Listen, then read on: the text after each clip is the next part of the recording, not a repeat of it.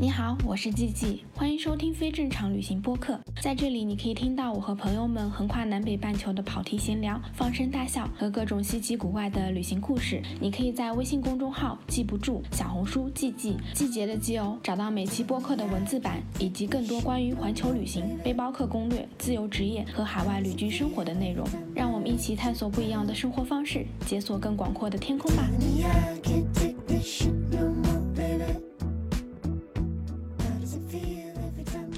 Hello，大家好，我是季季，欢迎收听非正常旅行电台。这是一档横跨南北半球的旅行播客，带你用声音环游世界。今天这期播客呢很特别，因为是我自己单独来跟大家聊天，想要来跟大家分享的就是我最近刚刚结束的一趟旅行，就是我在时隔了五年之后又重新去了一趟稻城亚丁。当然呢，我去的肯定不只是稻城亚丁这一个地方，而是从泸沽湖出发。走了洛克之路，然后绕了一整圈，从云南再回到了泸沽湖，这样的一个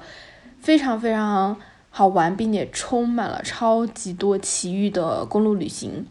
这期节目呢是由京东冠名播出的，一年一度就是全民超级期待六幺八又来了。然后今年的六幺八恰好是京东的二十周年庆，所以他们也准备了超级多的现金红包，最高的金额听说有两万零六百一十八元。然后这期节目会参加喜马拉雅的夏日好物节的活动，也就是说从五月二十九号零点起到六月十八号，每天你都能在节目下方播放页的那个小黄条领红包购物。后，如果分享给你的好朋友，还会有额外多的惊喜。反正这次活动还是挺有意思的，因为它有很多的红包，然后也可以抽到非常多有意思的产品。因为我已经挑了一些旅行的产品，到时候大家也可以去参与抽奖。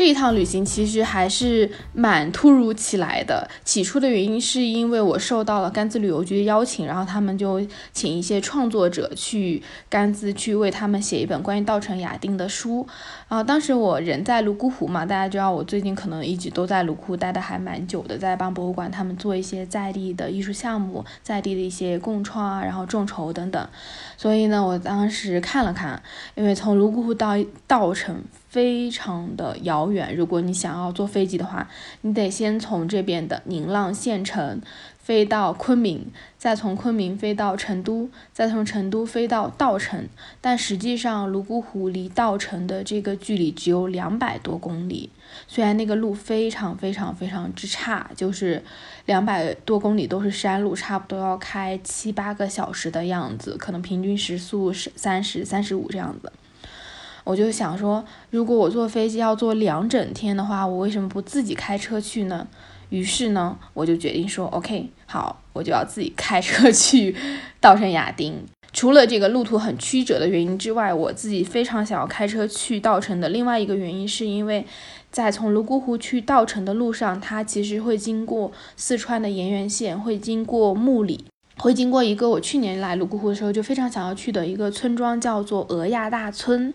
那个村其实是一个纳西族的村落，就是他们的建筑是保存的比较完好的。当时去年我就很想去看，但因为确实是太远了，我们去年从木里来开到俄亚要开十来个小时，就真的史上最烂的路，感觉都是在这一片吧。就是反正之前的博客我也跟大家聊过嘛。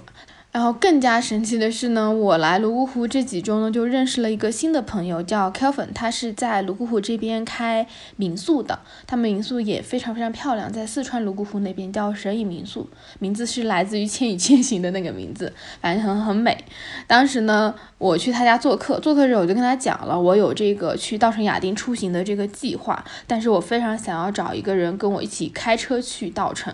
他就说他有时间，如果我们能够报销油费的话，他就可以跟我们一起去。然后我就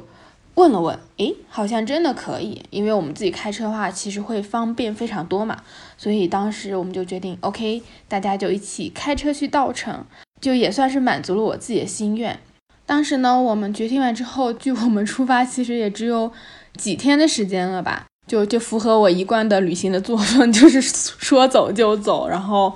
我们决定了之后呢，我就开始疯狂打包我的行李，就搬到了 Kevin 家。因为 Kevin 家他是在四川那边泸沽湖，从他家出发的话，走卢亚公路，就是泸沽湖到亚丁的那条公路的话，会比较快一点。所以我当时真的是疯狂打包，本质上我的行李箱。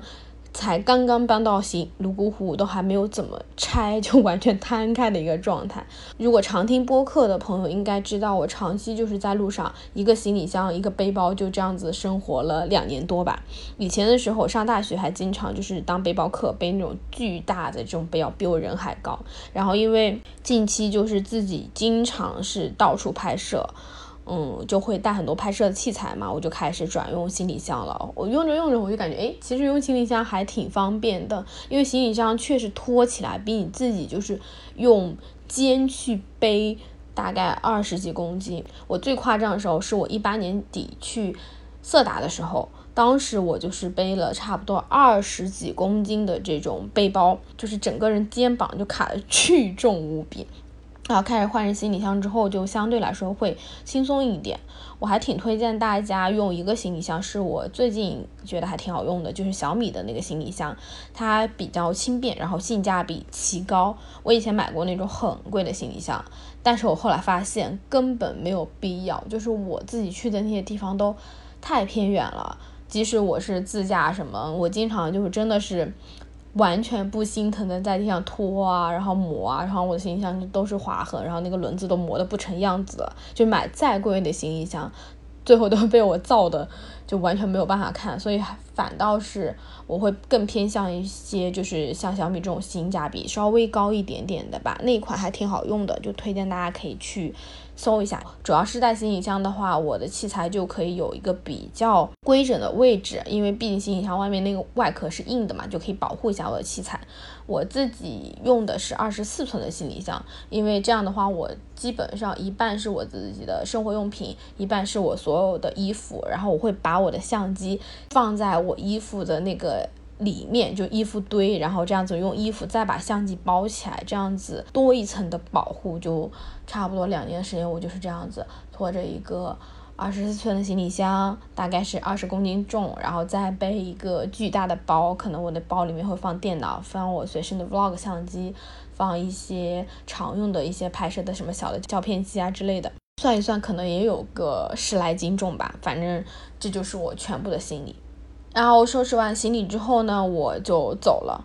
而且其实稻城非常非常的冷，五月份的时候。但是我当时我从大理来的泸沽湖，当时大理已经是那种完全在过夏天的节奏，我就把我所有的厚衣服都寄走了。所以这次去稻城也是，我是唯一一个没有任何的羽绒服、冲锋衣甚至长裤的人。我身上唯一有的就是那种很薄的衬衫，然后长裙。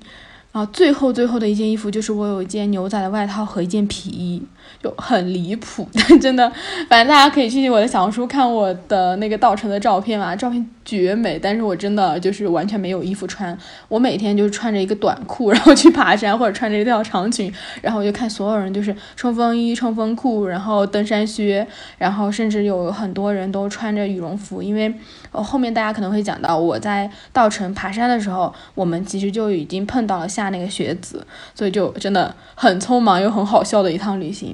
就这样，我们就开始了我们的旅行嘛。那其实，在这之前，我很想要跟大家讲讲，就是这一条路。其实这一条路从四川的木里，然后到稻城亚丁，然后再加上泸沽这一段，它就是洛克走过的一小段吧。我不知道大家知不知道洛克？洛克是一个美国的植物学家、探险家，他在中国生活了很多年。稻城亚丁就是因为他自己曾经在。一次探险中，然后知道了这个地方，嗯，所以他就去稻城亚丁去看，然后就发现了稻城亚丁的雪山。一九二八年的时候，就写在了美国的国家地理杂志上，从此呢，就是被很多很多人知道。而且有另外一本书非常非常有名，叫《消失的地平线》。消失地平线的这本书的作者其实从来没有来过稻城，他就是写了根据洛克的这个照片，然后写了这个地方，就是在追寻消失的香巴拉，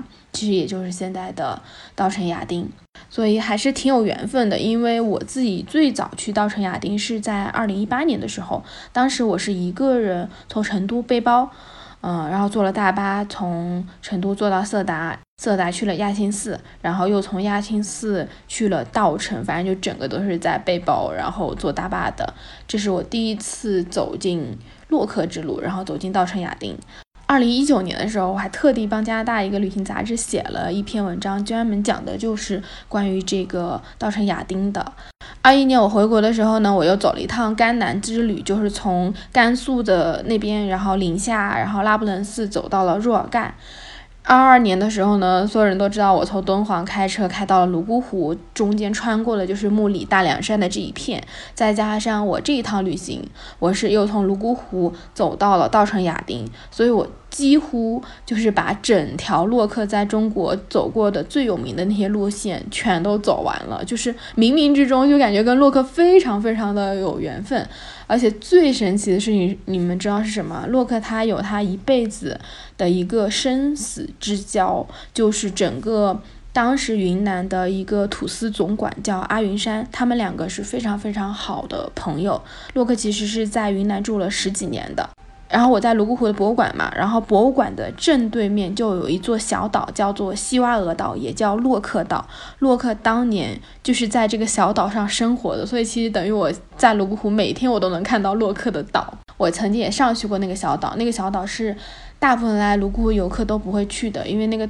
岛是不对外开放的，但因为正好博物馆的馆长他们在管理这个岛，然后他们曾经也是去做了岛上很多寺庙的修缮，所以就可以自己划船去那个小岛上。最最最神奇的，你知道是什么啊？就是我来泸沽湖之后，我就认识了当地的一个摩梭的朋友，这个朋友居然是阿云山的后代，就真的是有很多不解之缘吧，然后就觉得还蛮神奇的。所以呢，等于我们这一趟其实走的就是重走洛克之路，回到了稻城亚丁。我们当时出发的时候是从四川那边的泸沽湖开车，本来我自己还想要去几个很小的乡，反正我就把名字告诉大家，大家如果感兴趣的话可以去看。这边有个地方叫拉柏乡，然后有一个地方叫游闽村，这几个呢，他们都是摩梭然后纳西族居住的地方。因为我在博物馆长期在帮他们去做这个达巴金的文化保护项目嘛，所以我自己对于这个纳人的文化是非常非常感兴趣的，就想说顺便可以。可以去看一下这几个村落，这些村落保存的都很好，但因为我们不小心开错了路，我们就绕过了那个地方，就没有去拉百和尤米村，直接就开车去到了俄亚。然后到俄亚那条路上，我来跟大家形容一下那条路有多烂吧，就是那条路是离开泸沽湖之后就开始变成那种全都是碎石，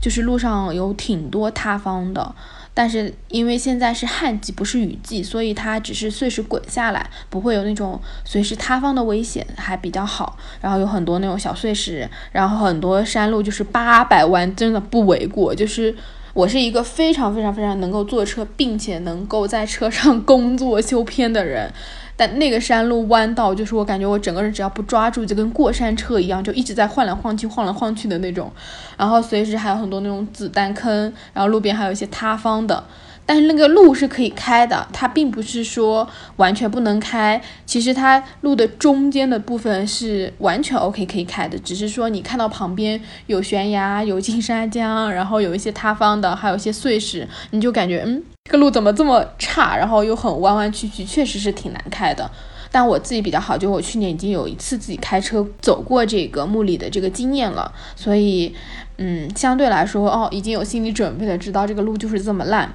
所以当时我们是开了有四个多小时，开到了这个俄亚大村。俄亚大村前面也讲过了嘛，它其实是一个保存的比较完整的纳西的村落，然后它是。整个村落都建在的一个半山坡上，就是他们是石头结构。俄亚的那个地方其实因为地理位置的原因，它比较偏远，然后它也没有那么那么多的这个物资资源可以供他们使用，所以大部分。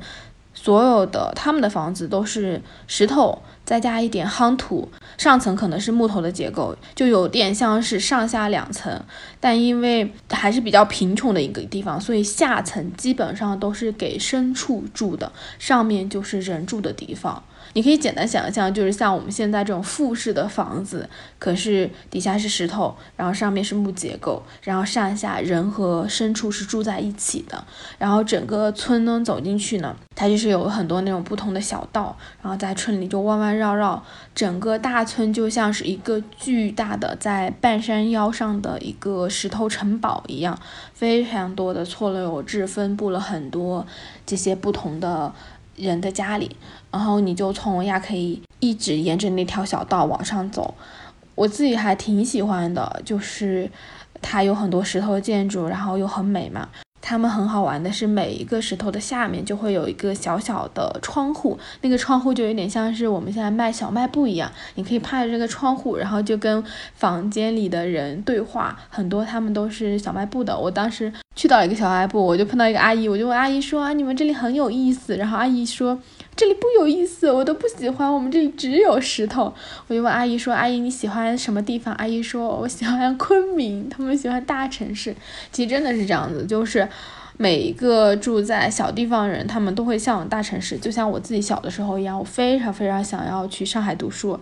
然后等你在大城市生活过一段时间呢，你又会很向往这种更加原始、淳朴、自然的地方。俄亚其实就是这样的一个地方。但是我也想跟大家说，如果真的对这种少数民族文化感兴趣的话，大家可还是要尽早去俄亚这个地方，因为。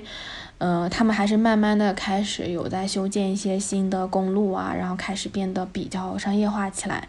但是比起其他的村落，俄亚绝对是非常非常古朴的一个地方，很值得去。所以我们当时就很好笑，我们就在村子里就瞎逛嘛。瞎逛的时候，就看到有几个小朋友在那个天台上玩，我就走过去跟他们聊天。有一个小朋友在拆玩具，然后有一个小朋友就是几个人打打闹闹嘛，然后我就拿着相机，我就请小朋友帮我拍照。然后他们还跟我说，因为他们很多都是那种平房，然后房子和房子之间的距离其实不是特别远，可能就是半米啊一米，就是你可以从这个屋顶跳到那个屋顶，就很像是这种啊，如果你会一点点轻功，你就。可以在整个俄亚大村的房顶上跳来跳去，当时几个小朋友我就问我说：“你敢不敢跳？”我说：“我不敢跳，我怕我自己腿摔断了。”然后就在那个平台上跟小朋友聊天，然后跟他们一起玩，然后他们还帮我拍超级多可爱的照片。就在这个村子里，我其实每到一个地方，我都特别喜欢跟当地人聊天。我总感觉就是你跟他们聊聊天，你才能够真实的感受到在这边生活的人的状态是什么样子的，然后也会有很多很多的奇遇，就很好玩。然后当时我跟这些小朋友聊完天，我就开始往上面走，因为它其实村子是一直可以走到这个他们建的那个山坡的山顶的，就走啊走啊走。然后你越往上面走，你就有听到这个音乐的声音，就是有点像是。咚咚咚咚咚，广场舞啊，反正就是就是这种，我就很好奇，我就开始走，走到了最上面，就看到有一户人家，他们的木头是比较新的，然后外面有一个大的平台，有点像是天台的那感觉，但是其实没有怎么修缮了，他们整体的都还是比较朴素的。我就想说，哎，这是一个新房子吗？然后它前面有一个木质的楼梯，我就开始往上走，就看到很多人就站在那嘛。我就走到平台，走到平台之后，发现这个这户人家里，它是一个新建的在山顶的一个房子，然后上下有两层。一层的话就是我说的那个大平台，然后有非常非常非常多的人就在那里，很多村里的阿姨啊，然后带着小朋友啊，然后还有很多叔叔，很多这种大爷大妈，反正就是感觉村子里至少聚了三分之一的人都在这个房子里了。我当时就很好奇，到底是发生了什么，就是这么热闹。然后就有一个年轻的姐姐，她就过来说，因为我。一看就是外地来的嘛，就说哎，你们是过来玩的嘛？然后那个姐姐在录抖音短视频直播，然后她可能就相对来说普通话什么都会好一点，她就给我介绍说这个是村子里有一户人家，就是他们新屋落成了，所以就在庆祝，还会举办很多仪式，然后就是。他们所有的亲戚，包括村里的认识的邻居什么都会来这个地方，而且他们的新屋落成是要连着庆祝三天的，就每一天都会有不同的仪式，然后每一天呢还会一起唱歌跳舞，然后每个人来呢就要一起吃饭，就非常非常的热闹。然后我们去的是第二天，就第二天他们正在这个新屋落成的这个仪式。然后当时呢，这个姐姐又带我们进去，因为她也是这户人家的亲戚。我的感觉啊，就是在云南少数民族村落里面，所有人都是相互是亲戚。然后进去之后，他的这个房子其实。几乎也没有什么太多的装修，就你唯一能看出来装修就是它的木头的房梁是很新的，你一看就是这个新木头。走进去之后没有什么家具，有一个炕，炕上面这一圈就坐了非常多的人，大家就盘腿坐在上面，然后在这个炕的前面，它有一点像东北，但是没有像东北的那炕那么宽，大概也就是个一米宽吧，就是沿着整个屋子。然后在那个炕前面就是他们的那个火塘，然后火塘上就架了两口巨大的锅，真的是巨大的锅。有一口锅里面呢就炖着那个羊肉汤，应该里面还有豆子啊什么的，反正就是一口大锅。然后另外一口锅呢里面就蒸了米饭。呃，每一个人进去呢，大家就围着那个锅坐成一圈，然后就在那里吃饭，然后吃肉。喝酒，喝酒喝的就是苏里马酒。苏里马酒是在这边摩梭啊，然后纳西他们一种传统的酒，他们也非常亲切称为就是女人酒，因为苏里马酒相对来说度数会低一点，是由青稞酿造起来的，基本上每一个摩梭人家里都会有这个酒，很好喝。啊，我们一进去，有个阿姨就拿着那个巨大的那种铝制的，我不知道大家有没有见过，就铝制的茶壶，很大一壶，就开始给我们倒酒，就是那种小铁碗拿出来，就往里面倒酒，就开始让我们喝。少数民族真的特别特别特别的热情。我每一次，我之前在呃泸沽湖的时候也去过很多周边的村落嘛，像李家嘴啊什么各种村，然后去村落的时候，就是他们不给你倒茶的，就你去人家一户家里。如果是比较会喝酒的，然后他们就会直接给你上他们自己酿的那种白酒。总之呢，就是，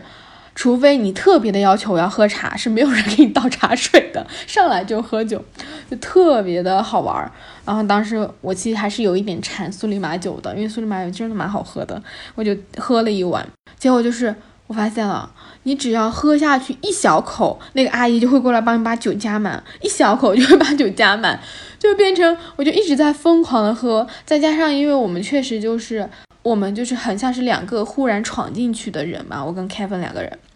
他们就很也对我们也很好奇，就遇到一个藏族的男生，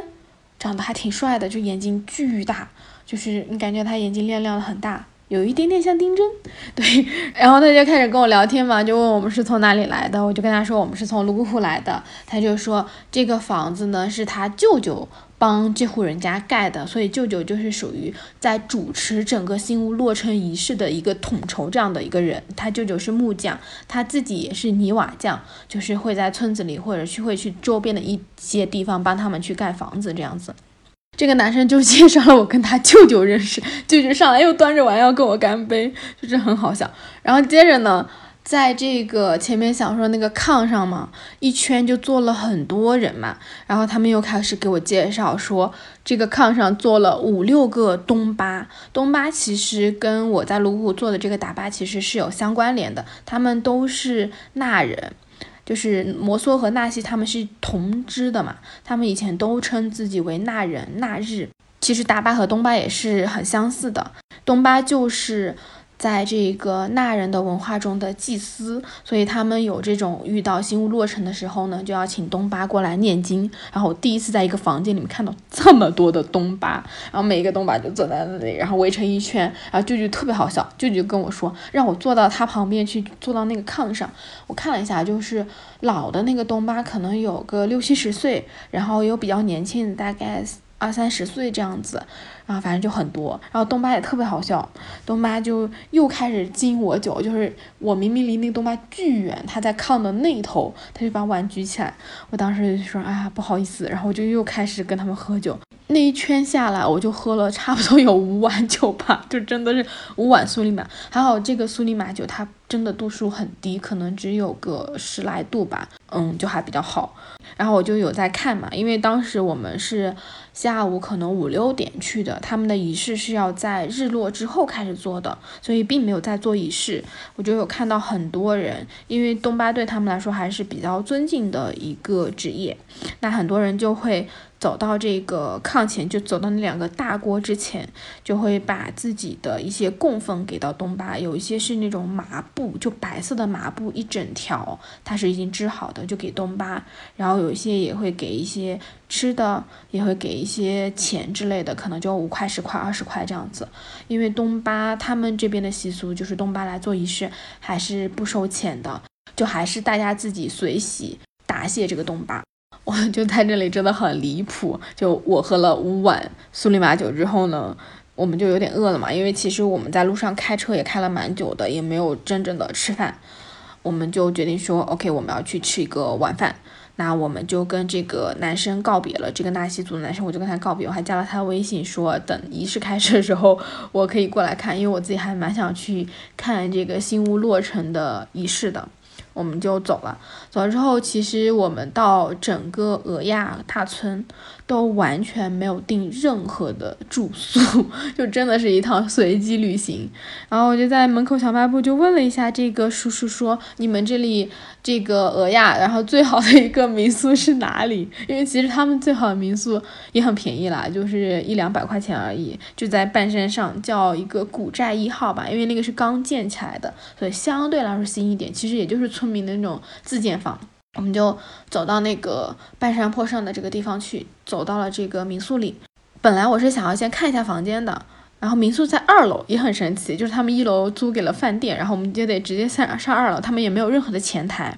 你看到老板就从他 自己的房间里出来，然后跟我说：“你看一下房间。”我当时就在这个走廊上嘛，走廊上就看到边上有个房间门是开着的，然后里面就有一个大哥，他可能有个四五十岁的样子，他应该在。电脑上处理一些东西，然后他的地上一个打开的行李箱，就是放满了各种的拍摄器材，真的满满一箱都是。我当时就。觉得哇，这么多器材，所以我就跟那个大哥聊了一下天，我就说，哎，你们是干什么的？怎么会有这么多器材？然后我才知道，他们一行人是三个人，都是纪录片导演，他们正在拍的一个纪录片是拍中国的五十六个民族的肖像，还有这些民族的一些。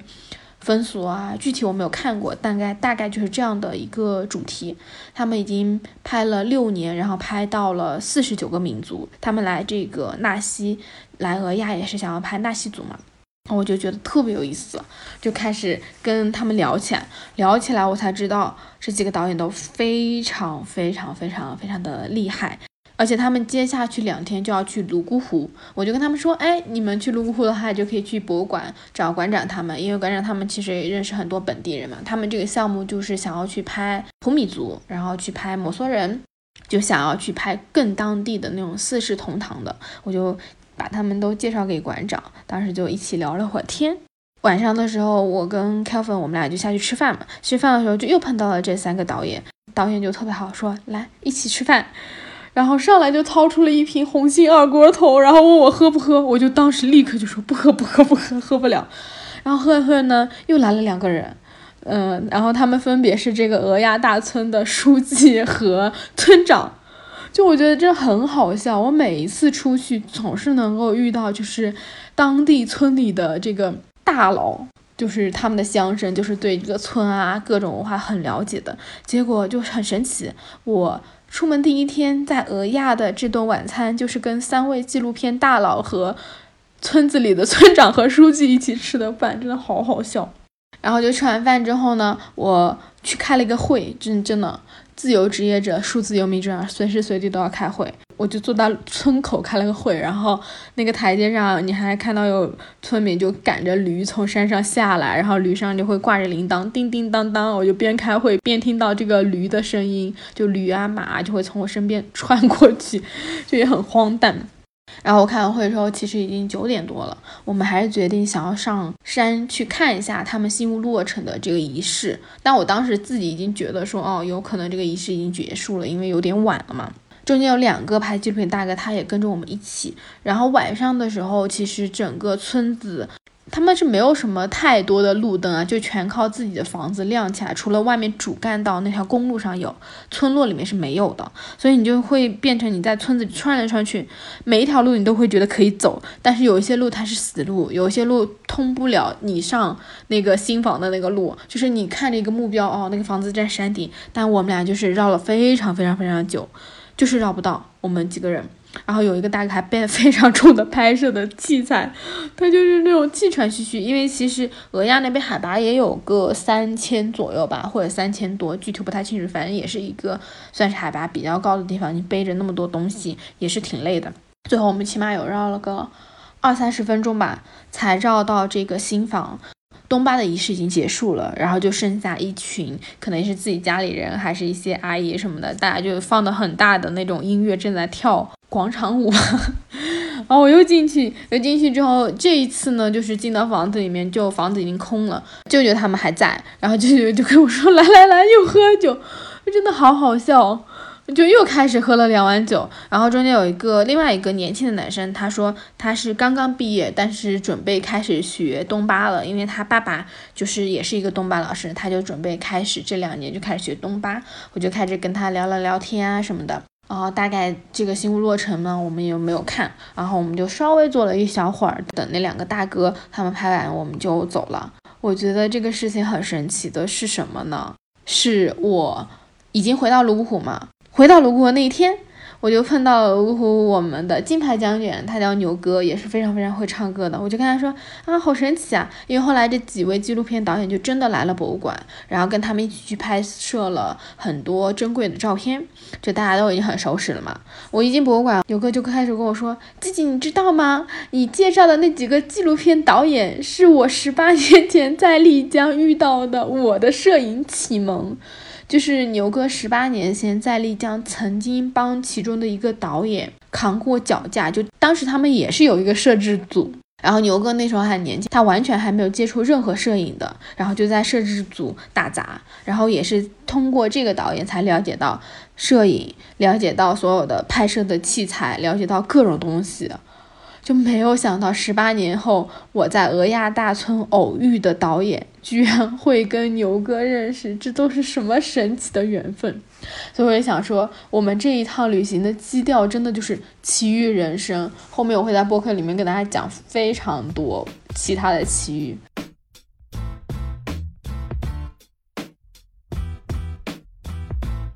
就这样，我们在俄亚待了一个晚上。第二天，我们就开车去了稻城亚丁，因为很多其他的朋友、博主啊什么，他们都是从外地要从成都再转过来的，所以其实每个人都差不多来回 就需要四天的时间。你得转一道，然后他很多航班又不是那么多，所以大部分人得在成都住一天，然后再飞稻城。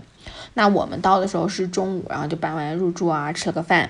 晚上的时候就有一个文旅局的晚宴，文旅局晚宴其实还蛮隆重的，而且我们见到了就是甘孜文旅的局长，叫做刘红，他很帅。之前不是有那种文旅局长变装视频吗？他就特别火，因为他真的很帅，然后人也特别好。当时我们一起吃饭，有很多博主，但我真的一个都不认识。因为我自己虽然做自媒体、做小红书这些东西，但我完全没有在社交这件事情，所以就来了很多蛮厉害的博主、很厉害的创作者，但我真的都不认识。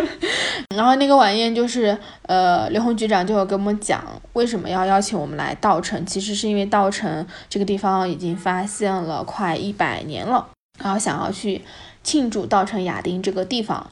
就想要为稻城亚丁写一本给旅行者的书，所以他们会邀请了很多内容创作者过来写东西，然后来去体验这样子。然后整个体验其实时间没有很长了，就只有两三天的时间。我自己还挺喜欢刘局长的，因为我觉得他在跟我们分享的很多东西是很深入的，因为他希望我们不只看到的是稻城亚丁的这个风景，还有整个稻城这个地方的人文、藏传佛教、他们的信仰、他们的这些文化。他讲的还是很深刻的，所以就是这样子吃了一顿饭，也会有一些歌舞表演啊什么的，就就还蛮好玩的。第二天我们就去了稻城亚丁的景区。可能很多人搞不清楚，就是稻城亚丁，因为我们经常就是连在一起说的嘛。但实际上，稻城是一个县城，就是稻城县。然后亚丁它只是指一个村，它叫亚丁村。然后亚丁景区其实是因为亚丁村这个地方，所以才得名的。但是亚丁村已经在景区里面了。所以大部分游客是会选择住在香格里拉镇上的，因为香格里拉镇其实是离亚丁景区最近的一个镇，然后相对来说可能住宿的选择也比较多，性价比会高一点。因为住在景区里面其实很漂亮，可以看到雪景，但是房价真的会高很多。旺季的时候基本上一两千是很正常的。然后稻城县呢又稍微有一点点远，因为稻城县开到亚丁景区的话是开车要一个半小时的，所以还是挺远的。而且亚丁景区它是这样子的，就是你在景区大门口买完门票之后，然后再进到景区里面，它还要坐一个小时左右的整个景区大巴车，才能坐到真正的大部分人可能开始游玩的一个起点吧，叫扎灌崩。然后在这个起点呢，就周边有冲古寺啊什么的。然后具体我可以把这些信息，大家可以去看我的小红书，然后我也可以贴在这个。播客的文字栏里面，大家可以直接去公众号里面找就好了。比如说门票这些就写进去，大家自己去看吧，我就不在这个播客里面再讲了。总之呢，就是我当时我们第一天是住在香格里拉小镇上，然后第二天我们就去了亚丁村，就是在住了一个雪山酒店。然后第一天我们是去走了亚丁的一个线路，叫金刚挑战线。亚丁现在它会分成了三个线路，一个叫做金刚挑战线，一个叫做。观音慈悲线，还有一个叫做文殊智慧线。那其实这三个线的命名还蛮有意思的，我可以跟大家讲一讲。就稻城亚丁，它最出名的是什么呢？就是因为它有三座雪山，叫做三户主。这三座雪山呢，分别叫做仙乃日。仙乃日其实就是观音菩萨的意思。那观音菩萨它代表的就是慈悲的力量。然后还有一座叫做。央麦勇，央麦勇，它其实就是文殊菩萨。文殊菩萨呢，代表的是智慧。另外一座呢，叫做夏诺多吉。夏诺多吉呢，它叫金刚手菩萨，也叫大势至菩萨。所以呢，它代表的是诸佛和菩萨的力量化身，就是象征的力量。这三条线呢，其实就是以这三座雪山来命名的。那其实很简单，大家从名字也能听出来，就是金刚挑战线嘛，就是比较有挑战。它是整个行程中最难的一条线。它的起点是在洛绒牛场，然后去贡嘎湖，然后去舍身崖，然后再上到牛奶海、五色海，也就是曾经我们说的一个长线吧，就来回差不多十公里，然后海上升海拔是从三千八左右，要一直走到最高的四千六，还是比较有挑战的一条线路。然后另外就是观音慈悲线的话，从这个冲古寺出发。绕着仙乃日雪山环一圈，你会看到卓玛拉措，会看到珍珠海。就这是一条相对比较轻松的一条路线，大概你来回走个两三个小时就已经可以走回来。上升海拔也不是很高，比较适合没有怎么上过高原，或者说没有很强的这个体力，然后没有太多徒步经验的小伙伴，我比较推荐你们直接先去走这条观音慈悲线。然后还有一条就是。文殊智慧线，它其实是从冲古寺一直走到贡嘎湖，但这一条线我并不是特别推荐，因为这条线呢，它走的是高山草甸，如果风景很好，就比如说夏季啊，或者是秋季的时候可以走一走，但因为这条路它其实是可以坐电瓶车的，就是它有一半以上都可以坐电瓶车。那如果大家上高原想要保存体力的话，我比较建议大家直接坐电瓶车从冲古寺坐到若龙牛场，然后你就只走若龙牛场到贡嘎湖的这一小。段就可以了，不需要走那么长线，所以我自己个人比较推荐的，如果你体力好，那就去走金刚挑战线。呃，如果你的体力一般的话，那也可以去走这个观音慈悲线。然后文书的话，就直接坐电瓶车就好了。我其实，在一八年的时候就已经去过一次稻城的嘛。之前去爬稻城亚丁的时候，真的觉得天哪，我都已经快累死了，因为那个是我第一次高海拔徒步。然后我们当时就去了牛奶海嘛。基本上就是一个大崩溃吧。就你走个几十米，你就感觉你要停下喘气了。然后每个人都不互相交流的，因为你感觉说话很很费劲。然后就是默默的、沉默的走在这个山上。而且一八年的时候，那个山路它还没有像现在一样修了很多栈道、楼梯。中间有一段路，你是跟那个马帮的那个马队是一起走的，就是它是一个乱石坡，然后你要爬上去。我今年去又重新走了一次这个去五色海牛奶海的这个挑战线嘛，发现他们就已经修得很好了，全部都是有台阶的，虽然也是挺累的。就是可能对大部分人来说，但是它中间就已经会有了一些补给点啊，然后会有一些休息站，然后至少你的路跟马帮岛的是完全分开的，你是有那个栈道和楼梯可以上去的。我就觉得，嗯，可能对大部分人来说，这个难度系数又降低了一点。然后我自己其实这几年一直都在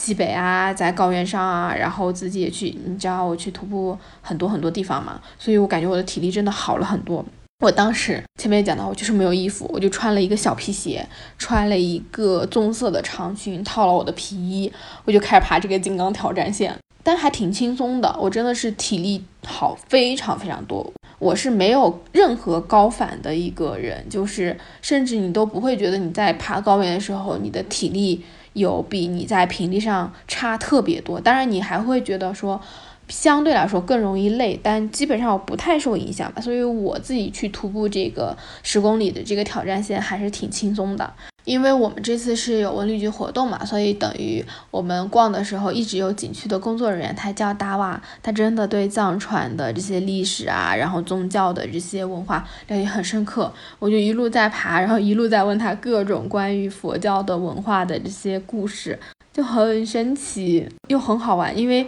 我在好多期博客里面都讲过《藏地密码》这件事，这本书嘛。我们当时是走到了央麦勇雪山的这个地方，然后那个地方它有一个崖洞，然后崖洞是有点像是向内凹进去，所以它就会形成了一个小小的洞窟，里面是有一个神水的。达娃就带我们去喝他们的神水，他说以前大家在转这个雪山的时候，因为稻城亚丁是有转山这个说法的，他们有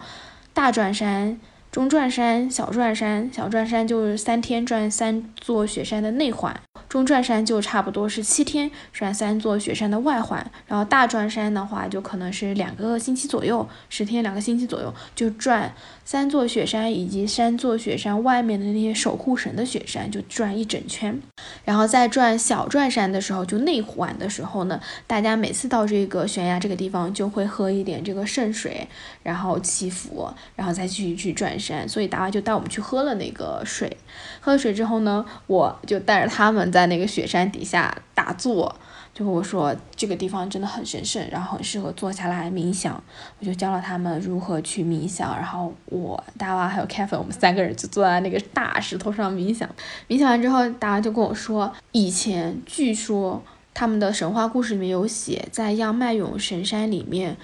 你可以看到透明的寺庙，然后甚至你可以看到僧人在里面行走。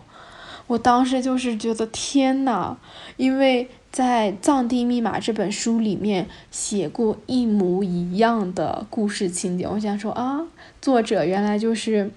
根据这样子的一些民间的传说，然后写出了这本故事，就很神奇，好像你的世界突然又被咯哒一下就连通了。然后接着我们就就走过了这个喝圣水的地方，就开始往上走嘛。往上走，我们那天其实真的运气非常好。我上一次来是十一月份的时候嘛，十一月份真的是特别的冷，虽然五月份也很冷啊，但相对十一月份那是完全一个大冬天。我上一次来是零下十几度，这次来差不多是零上十来度，但也很冷。大部分人都是穿着。那种轻薄的羽绒服，或者是那种防风的冲锋衣，还有长裤，基本上每个人都是要穿两到三件，再穿一条长裤这样子的。我自己其实是一个特别耐冻，然后体力又还比较好的。普通的大家不是经常在高原生活，或者说有这种户外经验的，我建议就是你还穿多一点吧，就不用参考我了。然后还是尽可能多带一些装备，因为毕竟如果你装备的话，对你还是有一定的保障。最最重要的就是一定要防风，因为在山上真的风超级无敌巨大。哦，如果你真的想要走到这个牛奶海和五色海的话，我还很推荐，就是如果有体力的朋友啊，你可以带一个无人机上来，因为这上面。真的很漂亮，很漂亮。牛奶海和五色海，它其实就是两个海子，海子就是我们的湖泊的意思，在藏语里面。然后这两个湖呢，它是属于非常高海拔的湖泊。牛奶海差不多是四千六不到一点，四千五到四千六之间。然后五色海差不多是四千六多一点，四千六到四千七左右吧，是这样的一个高度。如果你背得动的话，我还挺推荐你去带一个无人机上来。比如说大疆的他们的 mini mini 还好一点，就是他们最近出的那个 mini 三还比较轻，然后你用无人机飞的话，差不多能飞五十到一百米左右吧。然后你从那个高空中再去看这两个海子，它所呈现出来的颜色是非常非常不一样的。因为我之前去过一次牛奶海嘛，就很多人问我说牛奶海是不是真的看上去就是那种，呃蒂芙尼蓝的颜色，很多时候。这个颜色都是你只能用航拍才能看得见的，它并不是你用一个平视的视角就能看见的。不只是，呃，牛奶海，像我之前去青海的那个察尔汗盐湖，然后像去乌苏特水杉雅丹，包括茶卡盐湖这种，他们都是用航拍的，所以就根本不是你说你站在湖边肉眼就能看到的那种景象。大家背得动的话，还挺推荐大家去带一个无人机的。而且现在无人机做的也很轻了，不像我之前，我现在用的无人机还是大疆最早出的那个一代无人机，所以我带的比较少，因为我我觉得它还蛮重的。然后它新出的那个 Mi 三的那个就轻了非常非常非常多，然后充电就是电池也比较耐用，还比较好用的。然后我们爬到牛奶海之后，那一天的天气真的是特别的晴朗，牛奶海真的绝美，是那种淡淡的蓝色。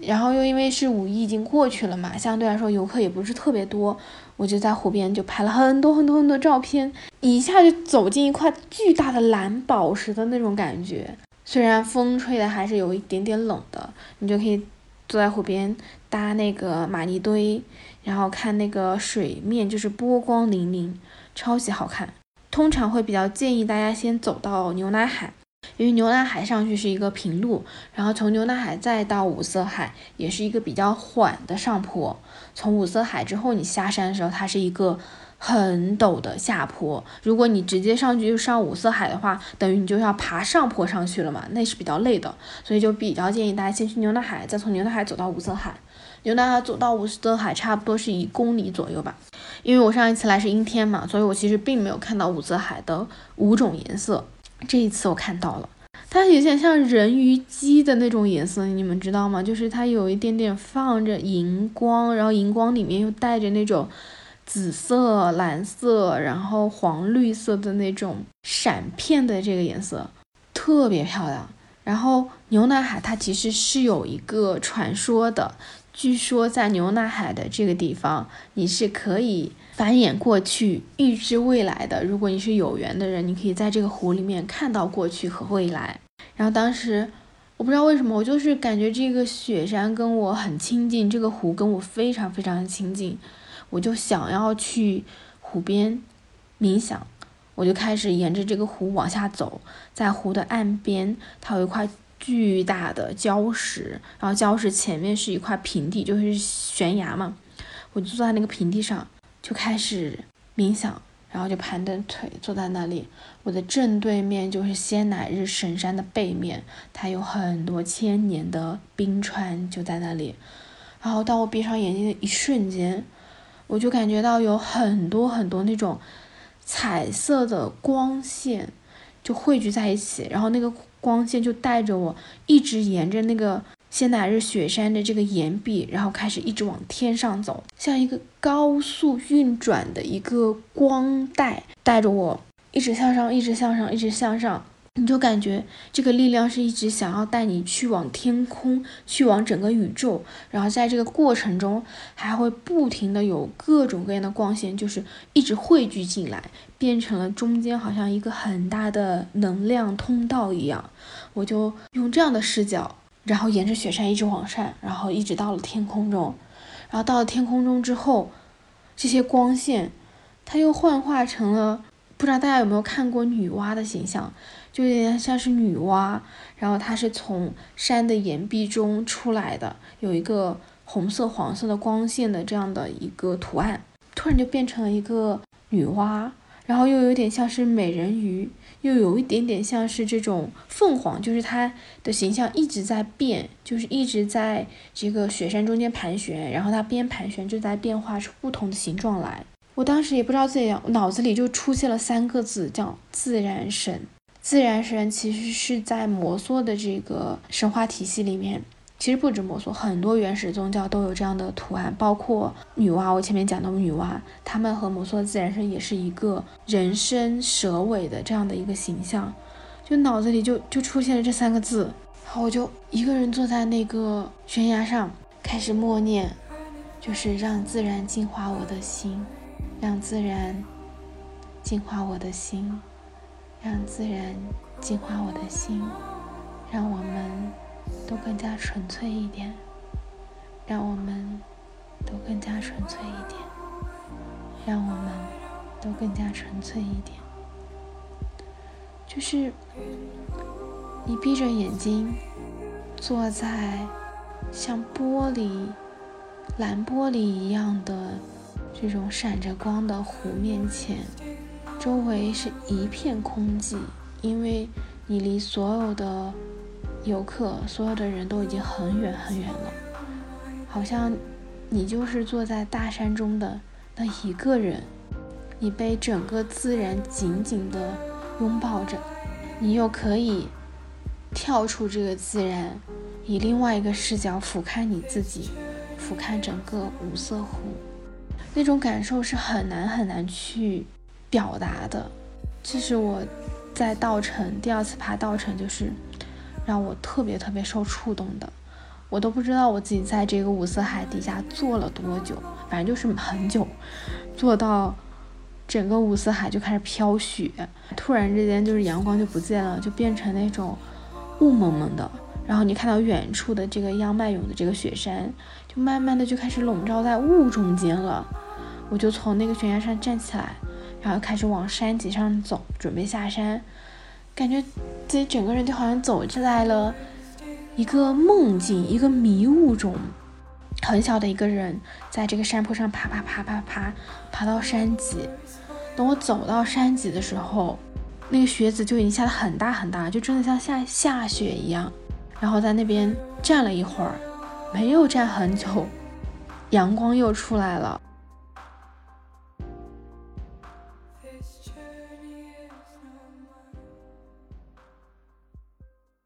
那个时候我已经开始下山了，下山的时候风才是真正的大，就是因为从五色海下来的那一条路，它是一个比较陡的坡，然后两边都是没有任何的遮挡的，就等于你是站在一个山谷的风口的一个山坡上。那个路呢也是非常非常的陡，它是台阶，但是有挺多碎石的，因为海拔也很高嘛，你就早就已经没有任何的树可以给你挡风了。我上一次的时候去就是那种巨大的风，我印象太深了，几乎人就是要被吹倒的那种。这次去也是几乎感觉跟场景重现一样，一模一样的场景，就是。我们当时下山是差不多三点多，三点多其实已经比较晚了。我还是建议大家，可能如果能够早起的话，你就早点上去，九十点钟从落日农场开始爬，然后下午可能两点之前就开始下山，因为那个时候天气会更好一点。三点的时候风真的已经是很大，然后山里都是那种很阴云的那种。就大到什么程度呢？就是我的 vlog 相机，它是可以侧翻过去的那个屏幕，你就分分钟就感觉你手都拿不稳你的相机，然后风一阵吹过来，它都能帮你把那个相机的屏幕给折了，真的很夸张。所以大家真的是一定要早点下山。如果你是有那种非常强的拍摄需求的，我还挺推荐大家带那个手机稳定器的，基本上就是智云的那种就已经足够用了。因为我以前是从来不会带手机稳定器的，只有这一次，因为这一次来的有很多其他博主嘛，有一些是专门露营的，然后有一些是专门的摄影博主。我前面跟大家讲，就是说我一直在行李箱上生活，然后带很多拍摄的器材嘛。我这一次来了之后，我才意识到，原来我根本就不算什么，因为有两个朋友，我记得他们带了三个箱子上雪山，就是上到我们在亚丁景区里面住的那个酒店。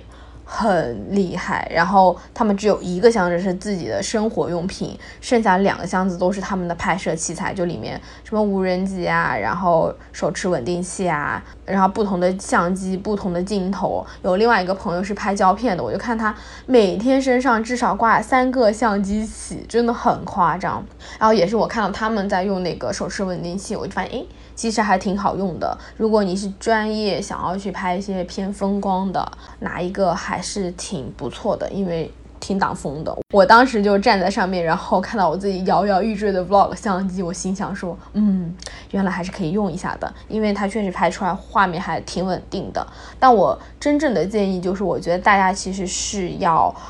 早一点下山，因为山里的气候真的非常非常非常多变，很容易会遇到暴风雪，很容易会遇到下雨啊等等，就是很神奇。就是我这一次就遇到了下雪子，五月下雪子。后来我离开稻城的时候，大概就是三四天之后吧，稻城就下了巨大的雪，就整个亚丁的景区全是雪，这真的是很夸张。不过这一次来稻城的体验还是跟我之前有很不一样，就是这次我真的是感受到了非常多来自自然的、来自宇宙的这种能量。他们就开玩笑嘛，就别人都是来那个稻城亚丁爬山的，我是来稻城亚丁打坐的。然后凯文就开玩笑说：“你是不需要力气的。”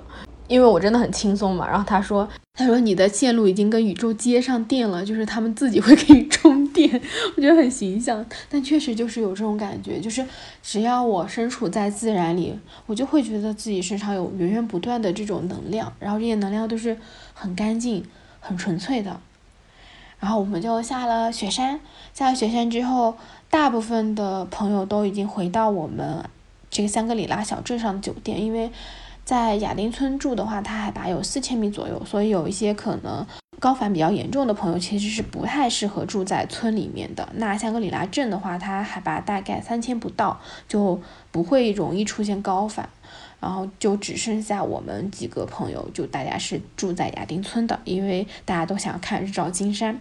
但实际上，日照金山最好的月份并不是五月份，而是八九月份，因为那个时候天气更晴朗，你就更大的概率能看到日照金山吧。具体原因我也不知道，有哪个听友可以解答一下的吗？总之，我们是早上差不多六点钟醒来，因为五月份其实太阳出来的还没有那么早，就那时候还天蒙蒙亮。我看到就是有几个朋友就出去了嘛，我就想，嗯，又背起相机开始。从酒店往外走，因为我们住住的酒店它并不是完全针对雪山的，你要走到亚丁村的这个路的中间，我就一个人背着这个相机往外走，然后沿着一个大下坡下去，下去，下去之后，突然之间我就觉得我应该转个头，然后就开始转头，转头之后我就看到了一轮巨大的明月，因为那天正好是正月十七，月亮还是很圆的，它就挂在那个山间。美到让你就是停止呼吸的那种，静谧的夜空有一轮明亮的皎洁的月亮，它就是刚刚好，仿佛只比那个山高了五厘米，就在那个山间，超级美。然后我就拿着相机拍了好多，我心里就想说，今天就是看不到日照金山，已经很满足了。然后我就沿着那个山坡往下走，爬到了一个小山坡上，看到了。一半的日照金山吧，就看到了仙仙乃日的雪峰，它确实没有很明显，但是也看到阳光洒在仙乃日神山上，洒在央麦勇神山上，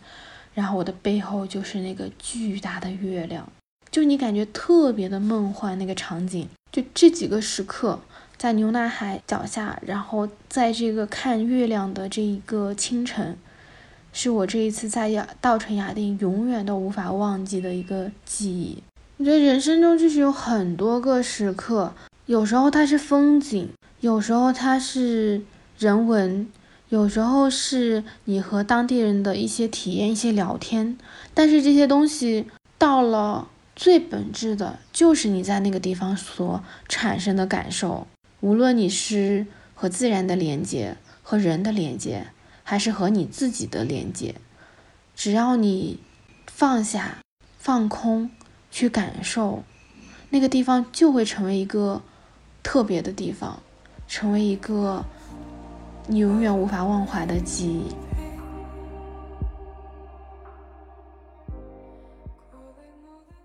差不多，今天这期播客，我以为我可以把稻城整个讲完，没想到我一个人都可以说这么多话。然后接下来我会来跟大家分享更多的奇遇，就是我的稻城之旅还没有结束，我去看了接收宇宙信号的观测站，我去看了非常多传奇的寺庙和人类的远古遗址，那就全都留到下一期再来跟大家聊吧。谢谢大家的收听，然后咱们下周六的时候继续闲聊全世界，拜拜。You